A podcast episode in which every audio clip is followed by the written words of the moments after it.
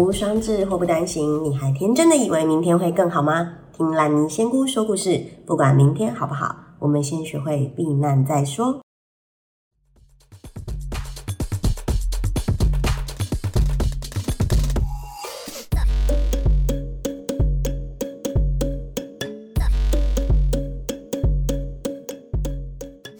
今天的主题是不怕神一般的对手，只怕。猪一般的队友，这个话题大家应该都很熟悉喽。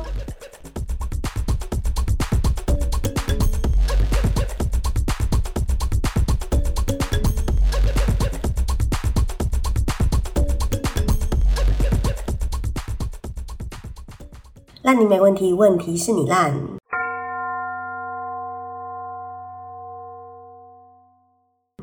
大家好，我是烂泥仙姑。呃，我们今天要讨论的主题就是猪队友，大家应该都很清楚，知道我等一下要讲什么了。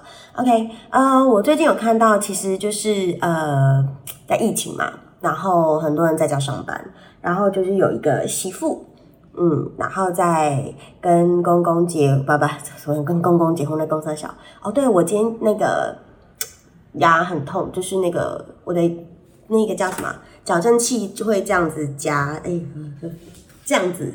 夹到我的嘴边肉，对，所以我的讲话会更不标准。好哦，总而言之，就是她跟老公结婚一年多了，那媳妇就是结婚前有讲过说，其实她并不想要跟公婆住在一起。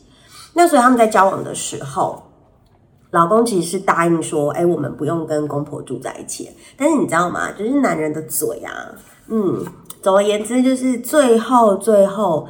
呃，交往到一阵子之后，他们在经济的评估上面，最后还是决定就是要跟公公婆婆住，因为这样就是不用再租或买这样，所以他们就结婚了，然后也住进婆就是婆家。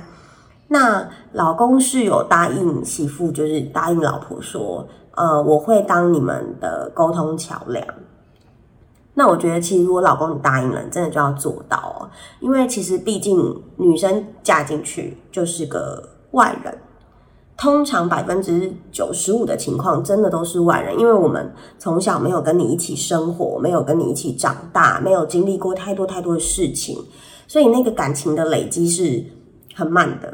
我相信还是有很多很棒的婆婆、很棒的小姑、很棒的小叔。都会愿意接纳新的家人，但是他的时间相对要比较久。那他们才结婚一年嘛，所以其实就是最我觉得最糟糕什么，知道吗？就是其实就是怀孕，然后就是要请育婴假。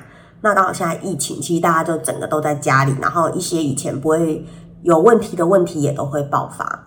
OK，反正就是他们其实婚后啊，就是婆婆就说啊，因为你们都要上班，所以她可以帮忙煮饭。那呃，媳妇是讲说，我都没有要求啦，对。但是你知道吗？其实我觉得这样也很不负责任。你没有要求人家煮饭，可是你有吃饭啊，那你是不是就是也是要表达一下谢意之类的？好，反正他就说，呃，他真的是比较少煮饭，顶多就是他就是有空在家的时候，六日啦会会。呃，弄个什么葱油饼啊、蛋饼，然后假日的时候，有时候会买午餐回来，给给婆婆一起吃，这样。对，那她说，其实她婆婆心情好的时候，人是蛮天使的。就是我在想，其实还是有在沟通，那只是说。做事不顺他的意的时候啊，或者是心情不好的时候啊，他就会酸，然后不然就是会忽略媳妇的存在，可能就把对方当空气这样。然后她老公自己也知道，其实他妈妈会对他的媳妇有点嗯情绪情 嗯情绪勒索，可是他也没有办法，因为就一边是他妈妈嘛，对啊，对。然后就是，好，她最近就是怀孕了，然后我们就在考虑育婴假的问题。那之前婆婆有说，她其实不太赞成小朋友三岁之前就送出去托婴，但是媳妇也觉得她也没有想要让长辈带，因为长辈带小孩就是。嗯，很多很多问题都会出在这里，因为呃，前一个世代跟这一个世代对小孩的教育方式、教养方式都是完全不一样的，包含呃喝多呃几点喝奶，几点几月几个月要吃副食品，哪些东西可以吃，哪些东西不能吃，其实都是完全都不一样的。可是很妙哦，婆婆虽然觉得三岁之前不可以出去给人家带，但是婆婆表明说她没有体力带小孩。我觉得这件事是好事，所以婆婆就说：“哎，我没有办法带，所以你们自己带。”然后她说她不干预这一对夫妻关于带小孩这件事情的决定。到这边听起来都蛮美妙的，然后可是老婆就是想要 想要回职场工作，就是说她希望生完就可以赶快回去，所以她觉得最多最多可能请个呃不要请到一年的育婴假啦，对，就是顶多半年这样。然后，但是她心里的 OS 其实是因为她觉得其实跟 婆婆长时间相处，她的那个压力会很大，因为她觉得就是呃婆婆会忽略她。就是阴晴不定的部分，那其实我觉得就是大家如果不爽，明讲哦，不要就是放在心里，然后你知道，其实你放在心里，那个脸还是很丑的，所以就是千万不要就是把自己的情绪自以为哦，我隐藏的很好，我都没有对你发脾气。你都不知道，其实旁边的人还是感受得到那一切不愉快。这样，OK fine。然后她就跟她老公说：“我到底要不要，就是请个半年就回去，就是产假、育婴假等等的？因为她想要回职场，是害怕之后自己没有竞争力哦。我觉得其实这个考量也蛮好的，也没有什么不好。对啊，就有她老公回答什么嘛？回她说：你的职涯发展。”有比小朋友重要吗？好啦，其实公就是讲白话文，就是你就是只有想到你自己啊，你就只想回去上班呐，你就是不想带小孩啊。然后他会跟小朋友说：“宝宝，你看你好可怜哦，你妈妈不要你了。”这什么鬼东西啊？哎，爸爸，你为什么要对自己的小孩讲这种话？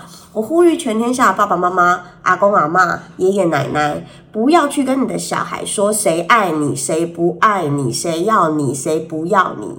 嗨，小孩是无辜的，他们没有必要去做你们的呃出气筒，还是利益交换，然后还是什么爱恨纠葛，小孩不需要这些，你只要不断告诉小孩，大家都爱他，这样让他在富而安全的，就是富有安全感的环境长大，让他很被爱，我觉得这样才是最就是比较好的做法啦。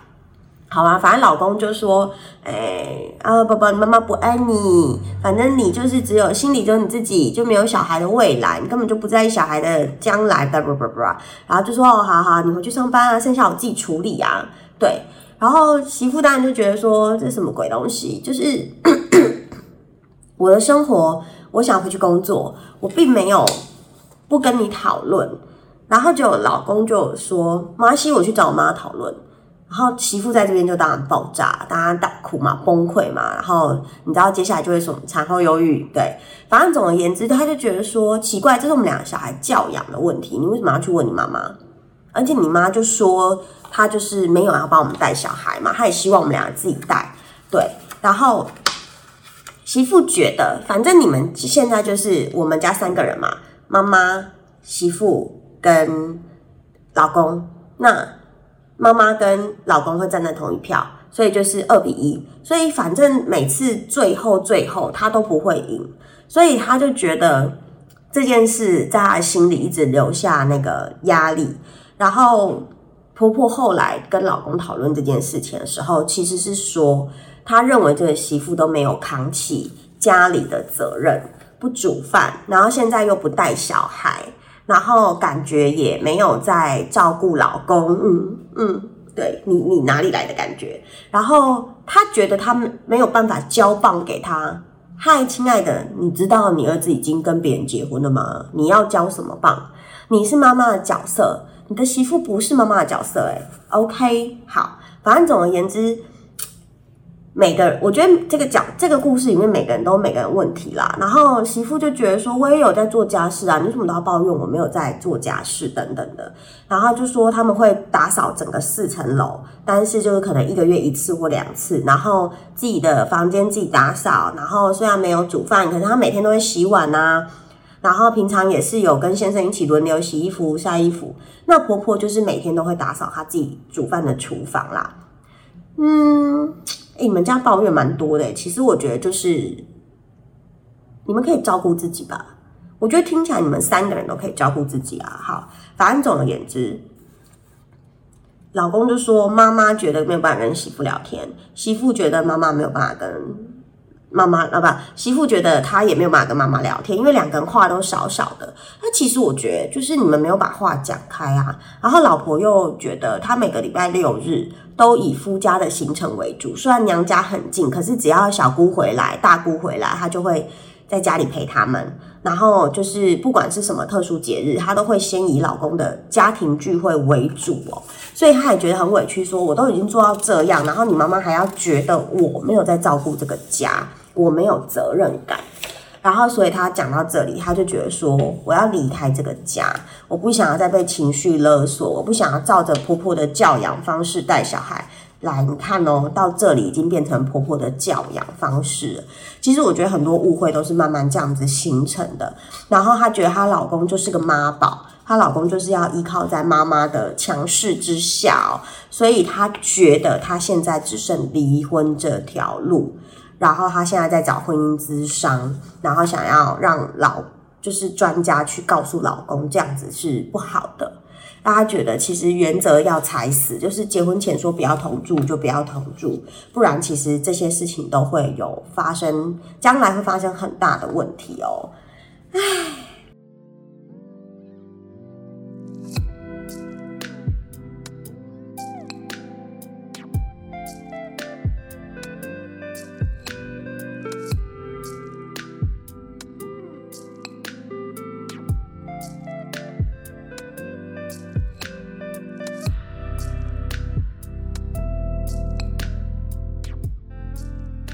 讲到，其实我觉得先前讲好，后来不一样的事情，我来讲讲我的花艺好了。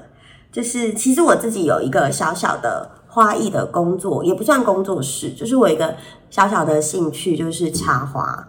嗯，那其实这件事就是，呃，我觉得从我学插花开始，因为我中间有很很长一段时间没有上班嘛。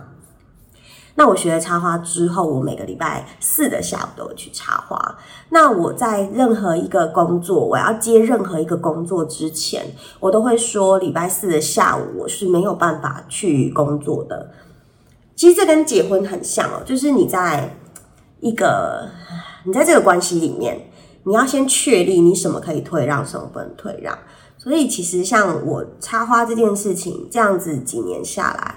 我对我来说，虽然我做的都我我的花艺公司叫静好花卉，反正总而言之，就是我们专门做一些预约的花，不管是婚丧喜庆，那像那种大厂的花艺布置，就是呃大的，就例如说哦百货公司你看到那种拉比啊，就是很大一一幅，然后结婚就整场啊。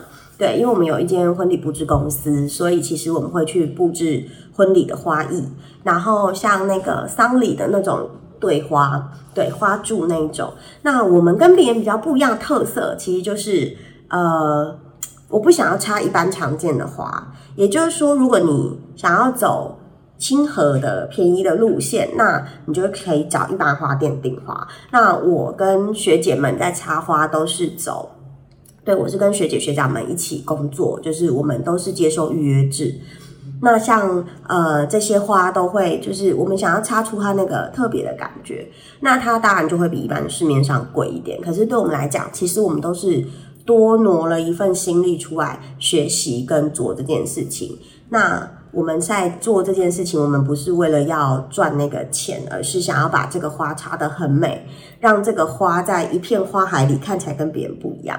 所以我们在花材的选用、色系的选用、材料选用上面都会特别的细心，就是我们希望这个花可以有它的 那个美呈现出来的价值。所以如果有要找布置啊，有要送兰花盆栽啊、婚丧喜庆的花礼啊、升官的花礼啊、开幕的花礼啊，都可以找我哟。接着今天来夜配我自己。好啦，其实我要讲的事情是。你知道，其实很多事情要先讲好，就像我们插花，我要先决定我要插什么类型的花。你喜庆的花，你不可以都用丧礼的花型或者是花色，对。那你要对做什么事情是要先有顺序的，先安排好你的规则的。像我今天，假设我今天要插粉红色、粉紫色的色系的花，我就不可能去买深紫色或大红色来插这个东西。那如果我今天要插呃升官的兰花，我就不会去配那种拜拜的那种槟榔花。对，所以其实我觉得凡事都有它的规矩。那你你你自己要定好你的规矩。而不是退让了之后再来埋怨别人说他并没有照着你的规矩走，因为你自己也没有订立好你的界限跟规矩，所以我觉得这件事，对啊，就是会让我联想到插花很多很多步骤，然后我为了插，其实我为了插花牺牲蛮多工作。我的插花课，对，就是呃，我把我的插花课摆在第一位优先，就是对我来说，呃，每个礼拜可以去插几插一个花，对我来讲是很棒的。但是现在就是疫情，大家都不能群聚，我很久没有去上插花课了。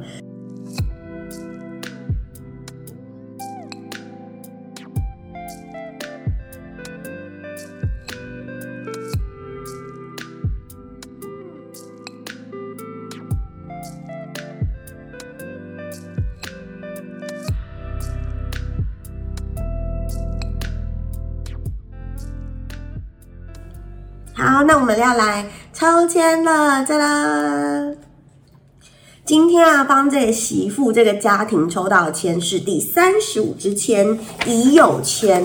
那它的挂头是乙贴金走路遇鬼，对咯，这里的鬼哦，走路遇鬼，这里的鬼指的是呃小人或者是障碍，对。那它的挂头啊，其实是查不到典故的。对，谁是倚贴金走入遇鬼啊？OK，反正呢，它借用的挂头是无汉杀妻。那另外一个挂头啊，其实是吴起杀妻。它很妙哦，这两个挂头都跟杀妻有关哦。哎，这个时候抽到这支签，我就觉得很妙。好，我先来讲讲挂头的故事好了。吴汉杀妻啊，其实这个故事它。呃，有有，它这个版本其实是戏曲里面的版本哦。呃，我先讲一下它的版本来源好了。它这个戏剧啊，戏曲，它是中国传统戏曲。它《武汉杀妻》又叫做斩金堂，或者是斩放官。斩金堂或者是斩放官。那它在京剧、豫剧、梆子戏、潮剧、乱弹戏跟傀儡戏里面都有这一个曲目。也就是都有这个，就是都有这个故事。那因为京剧里面它其实是有演出杀妻跟砍头这个动作，所以最近是被禁演的，就是近近年啦是被禁演的，不能演出。好，那事实上吴汉这个人，他他跟这个剧里面的呃角色其实是不太相符的。那我等一下会跟你说。好，我先讲这个故事，在序曲里面的故事戏曲里面的故事。好，吴汉呢，他本他是王莽的妹婿，因为他当年就是救了王莽，他就是去打猎，因为他跟他妈妈两个人生活，然后反正就是他去打猎，不小心救了王莽。然后他救了王莽之后，你知道王莽是谁吗？王莽就是创立了后来新汉的那个人。那哎，我觉得大家应该就是都知道哦，因为王莽除三，不不，除伤害里面这个故事有王莽这个人嘛。好，好，王莽就把妹妹嫁给了那个吴汉，然后他妹妹叫王英。好，然后吴汉呢，他其实娶了王英之后，他妈妈都没有笑过，就是他妈妈就是不快乐。那他当然也不知道为什么。好，然后反正总而言之，吴汉那天出去。呃，工作就抓到了一个叛贼，是刘秀。那其实这个刘秀就是前一个汉的那个王臣，流亡之臣呐。好，然后所以吴汉就告诉他妈妈说：“我抓到了叛贼刘秀。”那他妈妈萧氏听了之后，就是说不出话，非常非常紧张，然后瞪大着眼睛看着吴汉。然后这时候他妈妈就告诉吴汉说：“萧氏就告诉吴汉说。”你的爸爸就是吴汉的爸爸，他是汉成帝的朝廷命官，也就是他其实也是前朝的王臣。那因为他的爸爸非常的忠贞，所以他就是不想要进入新汉，就是进入王莽的时代，所以他就是告诉他的妻子去逃亡。反正就是因为他不愿意屈从于王莽，所以后来王莽就杀了那个他的父亲，就是武汉的父亲萧氏的老公，那就创立了新的汉朝嘛。那所以萧氏就带着儿子武汉逃亡了。那他们因为要躲避追杀，所以就隐姓埋名。那其实我觉得人生就这样哦，就是墨菲定律，你越想要躲开什么事情，其实你就越容易遇到什么事情。所以吴汉长大就是在打猎的时候就去救到了王莽，他妈妈最想要避开的人，结果就让他这样子遇到了。所以他抓了刘秀的时候，他妈妈就跟他说：“你的父亲曾经是汉成帝的忠臣，然后你我们家跟王莽的关系是这样。”所以戏曲里面是说，妈妈希望他去杀了他的妻子王英，就是王莽的妹妹。但是，就是我们在挂头故事里面，其实他自己决定要去杀了他老婆，因为他觉得他妈妈救了，就是他妈妈带着他离乡背井，然后隐姓埋名，然后他自己做了这些事情，让他妈妈很不快乐，就是一个孝道孝顺。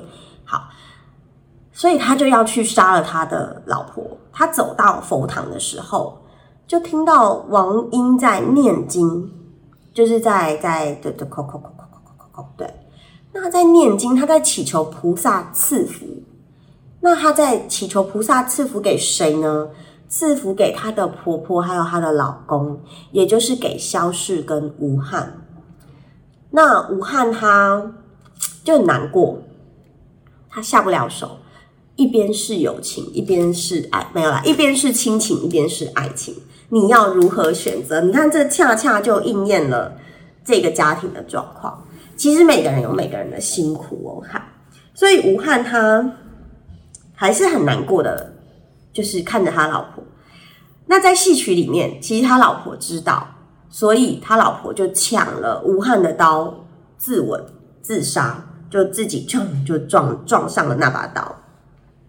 那吴汉回到大厅的时候，就是老婆死了嘛，就出去嘛，发现他妈妈也悬梁自尽。对，那在戏曲里面的故事，其实吴汉最后是跟着刘秀走了，就是离开了王莽的王朝，这样他就是就是随着刘秀就离开，然后可能我觉得古代人包袱都比较重啊，就是他们有他们的想法，跟现在也不太一样。OK，好，所以借由这个故事啊，我们可以来解这个家庭的状况。我觉得如果我们看。看运图的话，大家的运图其实就是我们就是说了嘛，这个挂头就是玉鬼啊。我还没有念签诗的内容，我来念一下给你们听。这支签的内容是这样的：此事何须用心机？前途变卦自然知。看看此去得和何，渐渐脱出见庸兮。呃，这四句话的意思是。这件事呢，其实你是不要太花心思的，因为你前途是会变卦的，因为其实你并不知前途好或不好。那你如果要看的话，其实要去看，他说看看此去得和合，这边的和合是在讲你的人和的问题，就是你身边的呃一样嘛，天时地利人和。那如果可以的话，如果你有观察到这些的话。渐渐的能够脱出，就是守得云开见月明，可以见到雍熙。这里的雍熙是指出太阳的意思，也就是说你会看到阳光展露哦。那所以其实你会遇到阻碍，你会经历小人，你会经历困难或者是迷茫。但是如果你能够得到人和这件事情，你能够去寻求身边的人人和的话。你最后会得到好的结果。好，所以我们回到这个家庭来说，嗯，假设以感情来讲，我觉得他就不是小人的问题哦，他是阻碍的问题。我们先看老公好了，老公他没有办法做妈妈跟老婆之间的桥梁，这是老公的阻碍，而妈妈没有办法接纳新来的媳妇。然后没有办法好好的，就是例如说他可能敢怒不敢言，有一些他不喜欢的事情，他没有办法跟媳妇沟通，因为他不知怎么说，他可能也很怕做恶婆婆。我会这么说，是因为其实媳妇知道有时候婆婆是对她很好的，包含你看婆婆愿意每天煮饭给全家人，虽然全家只有三个人啦。她愿意每天，你知道煮饭很辛苦，所以我觉得婆婆愿意去煮这个饭，她其实是想要关心这个家里的。要如果我今天是婆婆，哦，拍谁？我不会煮饭给你吃，你知道吗？煮饭真的很累耶，而且我要在意你吃不吃得完，我自己吃不吃得完最重要。好，我今天故事讲太久了。好，总而言之，老婆的障碍是什么？老婆你的阻碍就是你的主见，我觉得没有错。但是你当时选择搬进这个家庭，你有责任要去跟这个家庭做融合，而不是我想要回去上班，我想要怎么样？对，小孩是你的，但是小孩是你跟你老公一起的，而且你现在住在别人的屋檐下，你也要去顾虑别人的感受。那一样，你也没有把话说开，你可能觉得婆婆在生气，你就不跟婆婆讲话，然后你就觉得婆婆不理你。可是婆婆可能也会觉得我不知道该怎么讲，然后你不太说话，我也不知道该怎么继续跟你说。我说多了，我怕别人觉得我念你，我是坏婆婆；我说少了，然后媳妇觉得我不理你，忽略你。其实我觉得你们之间的阻碍就是没有坐下来，真的把彼此当成一家人，好好的去面对跟解决问题。我觉得现在疫情这么严重，大家每天都在家，这么多时间，你们有没有好好的相处？我觉得这个疫情让大家都可以停下脚步，去看看你身边的人事物。我最近花了很多时间跟我的公公婆婆相处，跟我的老公相处，跟我的家人相处。我会打电话给他们，然后如果可以，我会吃个饭，哦，不会超过四个人哈。我觉得你的阻碍是什么？这个家庭的阻碍就是没有人愿意坐下来好好的把话说开。所以今天你求到了这一支签呢？就是以贴金走路遇鬼。那如果我们用那个武汉杀妻这个故事来看的话，每一个人都没有把话说明白。萧氏他为儿子背负了什么？他知道媳妇是王莽的妹妹，他也没有说，所以儿子就傻傻的一头热的去做了一些事情，最后搞到你看，老婆自杀，妈妈自杀。可是这是武汉的错吗？也不是。你跟故事里面，你看现在老婆要离婚，然后妈妈觉得媳妇就是不沟通，然后老婆觉得哦，老公只站在妈妈那里是妈宝，然后妈妈觉得你看我都每天煮饭给你们吃这么辛苦，然后你们还不谅解我。这个故事里面没有人把话说开，所以我觉得你们今天的障碍，你们今天的心魔，这个鬼其实就是你们心里不愿意开诚布公。我跟你说。你不要怕话说出来会伤害你们之间的关系，因为有关系就不怕被伤害。如果你不说，才是真正的在伤害。如果说了这么就轻易的伤害了，这也不是一段真正的关系。你去看很多两个人之间，不要说只有情侣哦，家人、公司同事、合伙人，你越不说，那个关系就会变得越可怕。到底有什么不能说的？你如果真的相信对方爱你、在乎你，是你的好朋友，有什么不能说的呢？你把话说开了，你才会知道他的真实的想法。那如果这个人他不能开诚布公跟跟你一起讨论这些事情，那你们就不要当朋友了。好哦，今天的解签就到这里了。如果你也有什么事情想要问我的话，你可以写信给我，你也可以去我们的粉丝团，你也可以加入我们的社团。欢迎去 Facebook 上面找烂泥仙姑，你可以加入我们的社团，也可以去观赏我们的粉丝专业。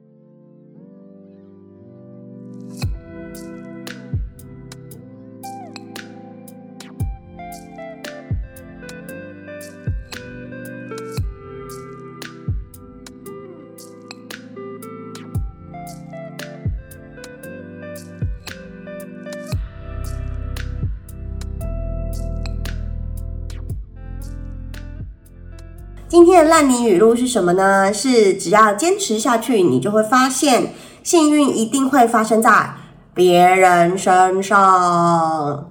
你就想想嘛，为什么呢？因为大乐透都中在别人身上啊，嫁给好老公的都是别人啊，娶到好老婆都是别人啊，外国月亮比较圆啊，别人的老婆比较香啊。OK，fine，你看错地方了，你知道吗？我们常都专注在别人有的，别人很棒的，别人很好的。我知道我们每个人都不好，我知道我们每个人都有缺陷。可是，当你一直看着自己没有的，你就会忘记一件很重要的事情，叫做你有的。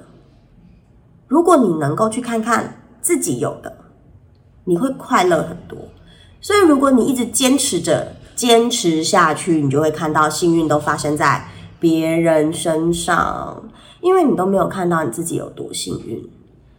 我觉得很多人过得很悲惨，但是你生活中一定有你赢过别人的地方。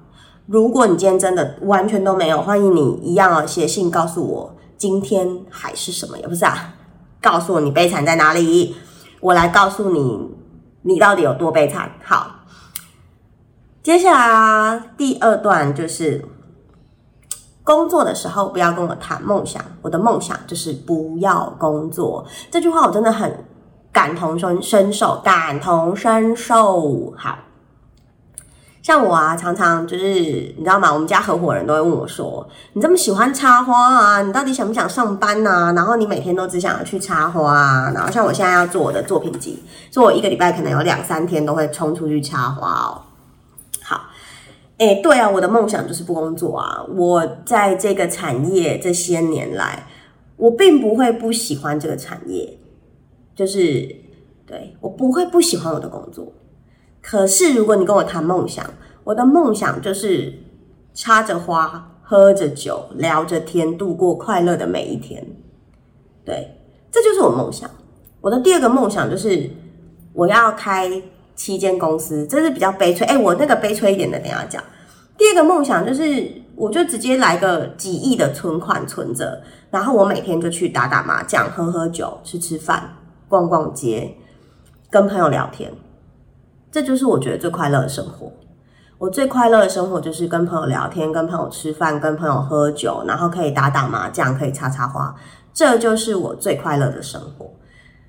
所以我的梦想，我梦想就这样而已。对，我的梦想就这样而已。好，所以工作的时候要不要谈梦想？我觉得工作在做的是理想，我在成就我自己，我在成就我的客人，我在完成我客人的梦想。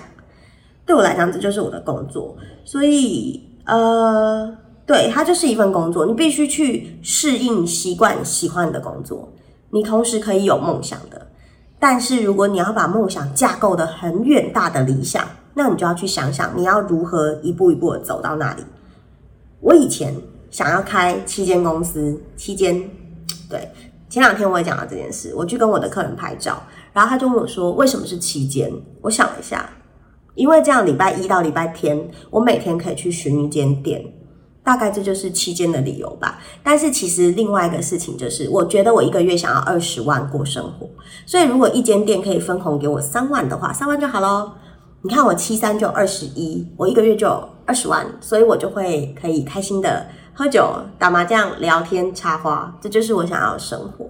那因为我的生活里面很简单，没有想过要买房子啊、买车啊、生小孩啊。对，所以很多人应该现在觉得说，哈，这他个拍派，这个女人头脑有问题，是有一点。但是我觉得其实人生就是很简单哦，就是你要什么，你去问问你自己，你要什么，你要什么，看着镜子，用力的、大声的一直问你自己，你要什么，看着你自己，然后回答你自己。所以我最后答案就是，我想要快乐的跟我的另一半生活着，然后我们可以吃饭、喝酒、聊天、玩。我们有朋友可以一起群聚，现在现在没有哦，可以一起群聚，这就是我想要的生活。所以当我终于知道我自己要什么的时候，我就很放心的工作，因为我知道我的工作可以支撑我这样子的梦想。虽然我的梦想现在很小，可是我觉得我逐步的实践，我觉得很愉快。所以问问你自己要什么，不要想理想，不要想梦想很难，他们都不难，你一定有方法可以达到。你去设定你的目标，然后一步一步一步的执行它，好吗？好哦，如果你有任何问题的话，欢迎写信给我，欢迎加入我的社团，请你上网搜寻烂泥仙姑，你就会找到我喽。好啦，我是烂泥，今天就到这喽，拜拜。